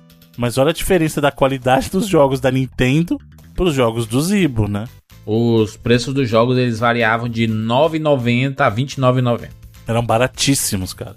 Era, é só você pensar no que a gente faz hoje com o Switch. A gente não vive comprando jogo indie baratinho? É o que o Zibo fazia, cara. Só que ele fazia isso 10, 12 anos atrás. É, e o preço era localizado mesmo, né? Isso. Não era só convertido. A gente tem esse grande problema aqui no Brasil que as empresas não têm muita ideia de localização de preço. A gente tem localização de vários aspectos dos jogos, mas de preço quase nenhum. A Steam tem, algum, e até a Steam tá perdendo algumas é, publishers estão começando a cobrar bem caro também. Não deu muito certo, né? O, o Zibo tinha o, o Z Credits. Credits. Os créditos do Zibo. A você moeda própria. né? comprava a moeda local, isso. Aí você comprava os joguinhos com os créditos. Tanto que foi isso que aconteceu com o meu. Eu já até contei essa história que eu ganhei o Zibo, eu não comprei, né? Na verdade, o pessoal passou numa empresa lá onde a minha esposa trabalhava, né? E aí eles falaram assim: ó, vocês têm lixo eletrônico? Tem. Posso jogar aqui? Pode. Aí os caras chegaram e jogaram uns 20 Zibo fora, mano. Meu Deus, mano. Jogaram fora, jogaram fora assim. Aí ela pegou, trouxe pra cá, tava funcionando, mano. E aí eu peguei um que tinha, sei lá, uns 10 mil créditos. E aí eu fui comprando o jogo assim. Aí eu ganhei um zibo cheio de jogo por causa disso. Que loucura. Que o cara jogou fora. Imagina assim, a pessoa falou assim: "Você tem lixo eletrônico? Tenho. Então, prá, jogar uma- um lote de zibo fora. Acho que eles tinham a expectativa de vender 600 mil unidades do Zibo e venderam tipo 80 ou até menos. É, foi. Claro que eles não chegaram a produzir 80, 600 mil. 80 unidades ou 80 mil? 80 mil. Ah. Imagina, 80 mil. Foi isso que Ou 60, desovaram lá no. não mais. desovaram na empresa da mulher do Bruno. É, o bom é que ele foi, ele foi lançado em 2009. Em 2011 foi descontinuado. É isso. É igual o Dreamcast, pô. Dois anos também. Copiou a SEGA aí. E o Dreamcast era um pouco melhor que o Zibo, hein? Pouco melhor não, era muito melhor. Coisa leve. Se ele tivesse feito, sabe, vamos fazer o seguinte, vamos lançar a biblioteca do Dreamcast nesse formato, aí poderia fazer um sucesso, entendeu? Digital, aí sim. É, na verdade foi 30 mil, 30 mil unidades que eles venderam, inclusive. Acabou não funcionando, né? E aí o, o que é que aconteceu? A Tectoy acabou se voltando aos produtos que já eram populares deles. Então fizeram várias versões do Mega Drive. Eu, eu lembro que eles fizeram o Super Mega Drive 3, que era uma edição especial do Show do Milhão. Lembra do, que é a caixona do Show do Milhão? Tinha a cara do essa Silvio e Santos gigante. tinha, e tinha do Sonic também. Que esse aí, esse jogo vinha com 10 jogos na memória, esse Super Mega Drive. Eu lembro desse aí também, que eu tenho, eu tenho um desse também. Eu tenho o Mega Drive 3 e o Mega, Super Mega Drive 3. Só que o problema desses aí é que eram aquelas unidades mais baratas já. Então eles removeram, por exemplo, aquela parte da placa pra ficar para diminuir custo, então você não consegue rodar o Sega CD com ele, ele não conecta no Sega CD e nem no 32X. ele é focado pra ser um Mega Drive só, entendeu? Aham. Eles acabaram criando aquela a Tectoy Mobile, né? Que acabou desenvolvendo vários jogos pra celulares e tudo. Ela publicou bastante coisa pro celular. A versão de, de Double Dragon deles, por exemplo, é muito bacana, cara. É muito bacana. E decidiram focar em produzir tablets, né? Tinha um monte de tablet, tinha aquele tablet famoso da galinha pintadinha, que eu sei que muita gente comprou, era da Tectoy. comprou porque tinha criança, né? A criança adorava a galinha pintadinha e adorava aquele. O tablet em si e, e ao redor dele era azulzinho, né? Com a galinha pintadinha e tudo. Eles tiveram muitos produtos de, de eletrônico mesmo. é, eles foram Tiveram maiores. não, né? Hoje Tem em ainda, dia né? o Tem, né, foco isso, né? deles tá nisso, né? Inclusive, Celular. lançaram uma linha nova de celulares, de caixinha de som. Smartwatch. Mas eu digo que, por exemplo, no começo dos anos 2000, eles tiveram uma, uma fatia boa do mercado de DVD no Brasil. Aqueles DVD Também, com também. karaokê que já vinha. Caraca, eles faziam os os, microfones. os, players de DVD e depois de Blu-ray. E isso que o Felipe falou, cara, o karaokê da Tectoy era Nossa, um dos mais clássico, mano. vendidos. Sim, Uhum. teve a febre do karaokê no Brasil, né? Que era muito Todo- barato, era muito barato. Não tinha um desses DVD que tinha até jogo. Vinha com controle de jogo. Sim, sim, vinha. Você ligava o controlezinho lá, aquele controle do, do Master de seis botões e jogava. Não sei você, mas eu vejo que os produtos da Tectoy dá vontade de comprar tudinho só pelo símbolo da Tectoy, assim. É muito É uma, é uma, é uma Só marca tão nostálgica. É Que eles uma voltaram marca a usar, tão né? importante, né? Que, sei lá, vale, vale só pela nostalgia, assim, saca? É porque na época do, do Zibo ali, mais ou menos, eles, até um pouquinho antes, eles tinham uma identidade visual diferente, né? Era uma parada mais moderna e tal. E agora que eles. Os últimos anos Voltaram mesmo que eles pro voltaram clássico, né? pro clássico. Eu pro achei amarelo. maneiro o, o fato de- deles terem lançado. Eles lançaram um novo Mega Drive, né? É, que fez mau sucesso uma época quando eles anunciaram e tudo. Uhum. Aí era o, o Mega Drive com dois controles, um cartão SD com 22 jogos e expansível até 594 jogos. Ou seja, né? A emulação Toda a tá, biblioteca, é. Tá liberada com o, Me- o Mega Drive ali. Ele custava 500 reais, né? Liberado sim. Eles ainda pagam licenciamento, viu? Pros jogos que, que vem na memória e tal.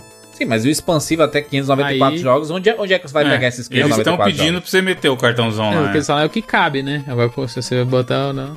Não, que cabe e roda, né? Que é... Sim, é, funciona, né? Certinho. É.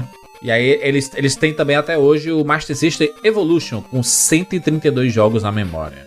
Que é horrível, inclusive. Que ele custa mais caro que, o, que a versão do Mega Drive deles, que eu acho que deve ser por causa que tem mais jogos também. né? Não, pior que não, pior que não. Tô, tô vendo aqui esse Master System Evolution tem é 300 reais e o, o Mega Drive é 479. É que você tá pensando no Mega Drive do, da recreação, né? Isso. Clássica mesmo. Ele tá falando dos, das remodelagens do Mega. É porque eu tô falando que tem as remodelagens que vem com o jogo na memória também. Não esse que é igual o clássico, aceita cartucho, só os que vêm Sim. com o jogo na memória era até mais barato. Inclusive esse Evolution não aceita cartucho, é só os jogos da memória. Exato, e é, só os da memória. Eu não sei como é que é hoje, mas é, teve uma entrevista do próprio Stefano Arnold, acho que 2012 ou 2013, que ele falou que ainda naquela época eles vendiam algo por volta de 150 mil consoles por ano entre o Master e as versões Tá de louco, Master e mano. Mega que eles tinham. Mas é um presente bom pra criança você soltar um Master System. Eu acho. Falava, Todos os hoje jogos? em dia as pessoas, Iradíssimo. as crianças recebem videogames cada vez mais cedo. Aí você vai comprar, na época ele falava, você vai comprar um PlayStation 3, um Xbox 360, um PlayStation 4, né, que tava vindo pra vir ali, pra criança de 4, 5 anos. Exato. Eu acho que pra começar a jogar 250 videogame- reais, mano. Tá honesto. Essa criança É. quer o Fortnite em 4K? Quer. Mas criança não tem que querer nada. Ela tem que jogar Sonic aí e já era. Hoje em dia tá mais acessível por causa do celular, todo celular tem esse jogo, mas até naquela época ele tava falando isso, 2012, 2013, não- ainda não era assim, né, igual é agora. Eu acho que eles poderiam lançar um aplicativo da Tectoy, né? Com todos os jogos do Mega Drive e do Master System. E aí eles, eles têm. Na própria loja da Tectoy, eles vendem uns controles que são controles Bluetooth. que tem aquela areazinha que você levanta e você encaixa o celular, saca? Não, são, são dois produtos, são dois produtos diferentes, que eles estão vendendo é o M30, eles só fizeram um rebranding. Isso aí é um, é um, é um controle bem conhecido. E aí um outro produto que você compra é esse clipezinho. Então você bota esse clipe atrás do controle, não, não é junto, entendeu? Ah, não é junto, né? Mas, mas ele é adaptável, né? Isso, você coloca esse clipezinho atrás do controle e aí você prende seu celular assim nele. Mas são dois produtos diferentes lá. Esse M30 é da 8-bit Do. Baita de um controle bom, inclusive, hein? Mas não tem esse negócio pra vender na, na loja deles, né? Esse adaptadorzinho, né? Vende, vende. Na loja da Tectoy oficial, você vai lá, tá lá, ó. É clipe suporte Ah, ajustável tá aqui, tá aqui, exclusivo achei, para achei. M30. É. Eles podiam colocar junto já no pacote, né? Podia ser um pacotinho, porque só, só esse clipe é 55 reais e o controle é 369. Mas é o controle clássico, parece aquele controle turbo, né? Do, do, do Mega Drive, né? Ele, é, ele é, é muito bom esse controle, na verdade. Ele é muito bom mesmo. A ergonomia desse controle é sensacional. Mas imagina aí, Bruno, um aplicativo com todos os jogos do Sonic, do Mega Drive, do Master Chama System. emulador esse aplicativo aí que você tá falando. Eu sei, mas, mas se eles. Cara, eu acho que a Tectoy conseguiria fazer isso tranquilamente com licenciamento. Com aplicativo pra você pagar. Imagina Pode, pagar mas todo será mês que as pessoas. Então, será que as pessoas estariam dispostas a pagar? pra poder jogar a biblioteca de 600 jogos da SEGA pro Master Mas System por que, Mega que elas não baixariam um emulador, por exemplo? E a Tectoy não pode simplesmente só fazer isso e pronto, né? Ela tem que licenciar os jogos. Mas ela tem o. Ela teve licenciamento por muito tempo, né? Dos. tal- Talvez uma trava de região pra funcionar só no Brasil. que ela tem os direitos, né? De, de colocar os jogos. Que ela coloca. Quando ela lança o videogame, ela lança aí com 30 jogos na memória. Ah, mas 30 é uma coisa, né? Toda a biblioteca é outra. É que é aquele sonho, aquela utopia que a gente tem da. Ah, um dia a gente vai jogar. A Nintendo vai lançar todos os jogos do Super Nintendo e a gente vai poder jogar pagando a mensalidade, podendo baixar todos os jogos e tudo. Sendo que você pode jogar no emulador, como o Bruno falou, né? E a gente continua reclamando. Por que, Bruno? Por que, que você reclama de jogar no emulador? Eu, eu vou falar por que, que você Não, reclama. não, não. Por que, que a gente reclama que a Nintendo não coloca os jogos clássicos do Super Nintendo, assim, os vários, a diversidade absurda de jogos clássicos do Super Nintendo, sendo que a gente pode jogar no emulador? Porque eu não quero destravar o meu Switch, por exemplo. Eu quero jogar oficialmente essas coisas. Então você respondeu a minha pergunta. É, mas não quer pagar 300 reais, né, safado? Não, não, não. Isso é bem diferente. Calma aí. Não, eu, não. Mas eu não vou piratear o jogo. Se eu não quero, se eu não quero pagar o- os 300 reais no Mario, eu não vou jogar. Ponto. Mas então você não quer jogar oficialmente. Se quiser jogar, você pagava. É Não, bem quer jogar, não diferente. quer pagar, né? é diferente. É, pau convenience pra caralho. É. Não.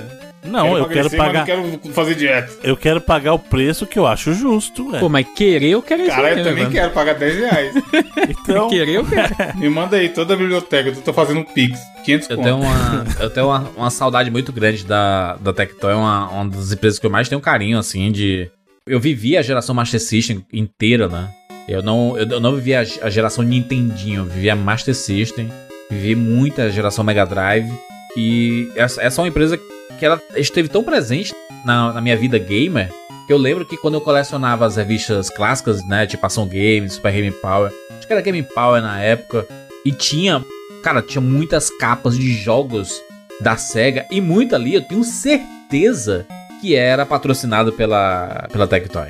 Tinha umas capas do, do Alex Kidd, do Sonic. Eu sei que o Sonic ele é muito grande e ele já ganharia naturalmente uma capa né, de, de revista. Ou várias capas de revista. Mas tinha umas ali que tinha muita carinha de assim, cara, isso é patrocinado. Na época eu não pensava, né? Hoje, com o pensamento de hoje, né? Eu tô falando o pensamento de hoje, olhando. E, e sabendo que ela investia muito em marketing, né? Tinha muita propaganda da Tectoy em revista de videogame. Se você tem acesso aí a PDFs de revistas clássicas e tudo mais, você vai ver muita propaganda da Tectoy. Muita. E era uma empresa que investia e ela sabia do público que ela estava atingindo, né? Os caras da Tectoy eram muito à frente do tempo. Eles avançaram muitas coisas, muitos costumes que a gente acredita outras empresas vieram da Tectoy. E da própria SEGA, né? A SEGA sempre foi essa empresa, né, Bruno? Que pensava bem à frente das outras, mas às vezes tão à frente que não funcionava. E aí chegava outra com uma ideia, a mesma ideia, só que um pouco mais simplificada e funcionava, né? Tectoy é essa empresa que a gente sempre vai lembrar, né? Com certeza. Será que volta algum dia? Volta com coisa nova? Só se a SEGA voltar, Dreamcast 2. É, acho difícil. Eles, é, em relação a videogame, eles pegam muito na nostalgia mesmo. Eles começaram a vender até É produto tipo cam- camiseta, é, licenciado de coisas da SEGA e tal. Pô, que legal, não sabia. Teve uma época que eles estavam. Porra, vendendo tinha os minigamezinhos, achei que tava procurando Eles fizeram, é importante falar, quando eles lançaram o Mega Drive, é, esse remodelagem do Mega Drive, é, relançamento do Mega, eles também lançaram uma edição limitada da- do jogo da Turma da Mônica. Da Mônica, é, exatamente. Em cartucho mesmo, entendeu? Cartucho, com, a- com aquela caixinha clássica e tudo. O, o portátil que o Evandro falou é o portátil MD Play. MD Play, que era o Mega Drive Play, né? Que era o Mega Drive Não, não, portátil. eu assim. achei aqui a imagenzinha do, que era do jogo. Que era aquele clássico que tinha direcional vermelho e amarelo. Mandei a fotinha aí, ó. Caraca. Mano, esse aí era febre, hein? Master System na palma da sua mão. O que é uma mentirada fudida, né? É, nada a ver com Não era o jogo do Master System, né? Era o É. jogo. Era o jogo de minigame, né? A carinha de minigame mesmo. É, né? eu acho que isso aí veio na época que veio o, o Mega na postagem. também, 90, 91. Tinha um monte desses aí, mano. A galera tinha. Devia ser barato pra todo mundo ter. Tem saudade, Bruno, da Tectoy? Não, ela tá aí ainda, pô. Não, não, não, mas a Tectoy clássica e tudo. Você já foi lá, não foi, Bruno? Já, eu já fui, eu já visitei Já que lá? já conversei, sim. Aí, Que maneiro, como é? Conta aí. Já, não, não, não posso, foram conversas de negócio. Ah, mas é. Jeff Bezos tá impossível. É. Fala o que você não. Eu não quero saber o- o- os Assinei assuntos o NDA, internos não do- dos negócios. né? Pode nem falar a roupa que tava usando no dia. O cara viu o Dreamcast 2 lá e não quer contar pra vai. ninguém. É. É. Zibo 2. Não, mas assim, eu, é, é um ambiente legal de você ver, só que é bem distante do- da Tectoy que a gente imaginava nos anos 90, né? Porque eles são uma empresa muito mais Macho, enxuta hoje em dia. conhecendo o Bruno como eu conheço, ele deve ter conversado com a forma assim: vamos lançar um videogame?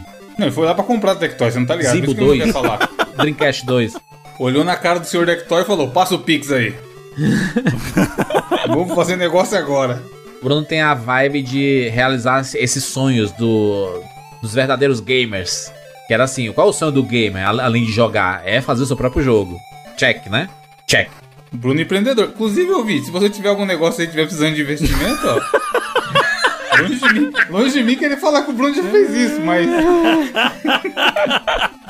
Aí, ó, a risada entrega, ó. Bruno, Se quiser- arroba 99 vidas. Se você tiver pensando em abrir uma paleteria, qualquer coisa Brasil afora aí, ó. Um- vamos fazer um Shark Tank aqui. É o Bruno Shark É, Tank, exatamente. né? Aí, Bruno, na live, porra, essa live é bomba, hein? É. A gente, só o Bruno vai pôr dinheiro, a gente só acompanha. E aí o cara tem que vir e falar, ó, então, tenho ideia de lançar tal coisa. E aí o Bruno fala se ele vai apoiar ou não. Essa live tem, tem futuro. Excelente, mano. Excelente. Bruno, e essa história que, a a Tectoy lançou no Brasil também, o Atari 2600? Isso foi real? Não, não, não é que ela lançou, calma, né? ela não lançou o Atari 2600. Não, não, não. Não o Atari clássico, mas tipo a. Tem um Atari, uma versão do Atari que chama Atari Flashback, que é um, na verdade, um casezinho com emuladorzinho de jogos do É. Atari. Ele e eles realmente bem, fizeram esse relançamento aqui no Brasil. Então esse Atari Flashback, que já tem lá fora, ele tá na versão 7 ou 8 já. E então eles fizeram distribuição local aqui. A distribuição no Brasil é feita pela Tectoy. É, feio esse Atari, hein, mano? Meu Deus do céu, mano. Ah, não, ele é bonitinho. Como peça histórica. Esse botão amarelo aqui. Não, é bonitinho, pô, é bonitinho. O formato dele lembra o, o 2600 mesmo, né? Tipo, o formato dele. Ele é boni... eu, acho esse, eu acho ele bonitinho. Eu não compraria esse console necessariamente porque eu prefiro o Atari original, mas pra quem não tem, de repente, vale a pena. Muito bem, muito bem. Fechamos. Falamos sobre a Tectoy, essa empresa brasileira. Brasil, cadê o Brasil, menino? Brasil aí. Brasil. A empresa que fez parte da nossa formação como jogador de videogame e que está até hoje presente aí. Eu, eu, eu faço uma reverência. Eu faço sempre, sempre que eu vejo o nome da Tectoy aparecendo e voltando aí, eu faço uma reverência porque é uma empresa que eu tenho um carinho muito grande. Muitos dos jogos, assim, eu sou apaixonado pelo Monte no Castelo do Dragão, o Master System que eu sempre falei aqui, o, o nome da SEGA sempre ficou muito colado com a Tectoy pra mim. eu sei que ela fazia a distribuição, ela não, não criava tanto quanto a SEGA fazia, porque era um videogame da SEGA, eram jogos da SEGA, mas eu tenho essa... a- o carinho que eu tenho pela, pela Tectoy é muito também o carinho que eu tenho pela SEGA. Então é é uma empresa, e e é uma empresa brasileira que fez muito pela gente, pelo mercado de videogames. Eu acho que merecia mais reconhecimento. Merecia mais reconhecimento do mercado. E quem viveu a época, acredito que reconhece.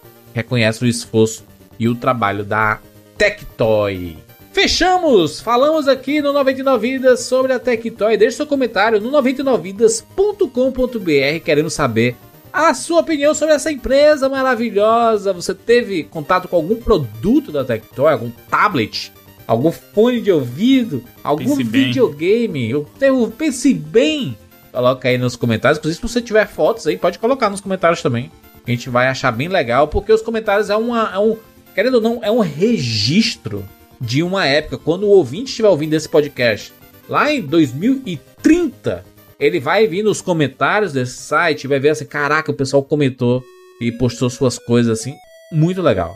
Muito legal, se você tiver alguma lembrança, coloca nos comentários. É isso, nos encontramos na próxima semana, tchau!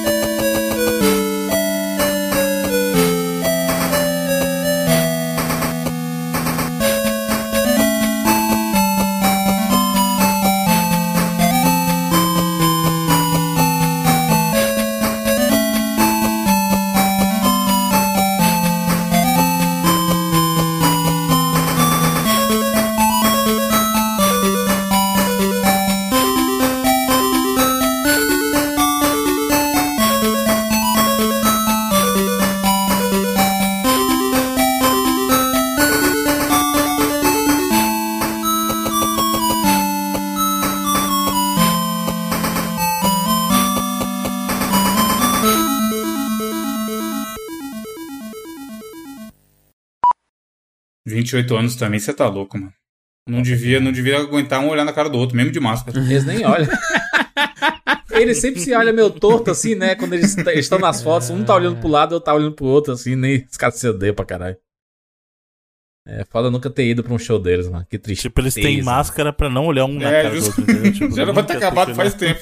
Fo- o, o o foda é assim, porque eu, eu particularmente, eu, eu, eu, eu gosto de algumas músicas de artistas que é, eles não tocam em shows, mano. É muito triste isso, cara.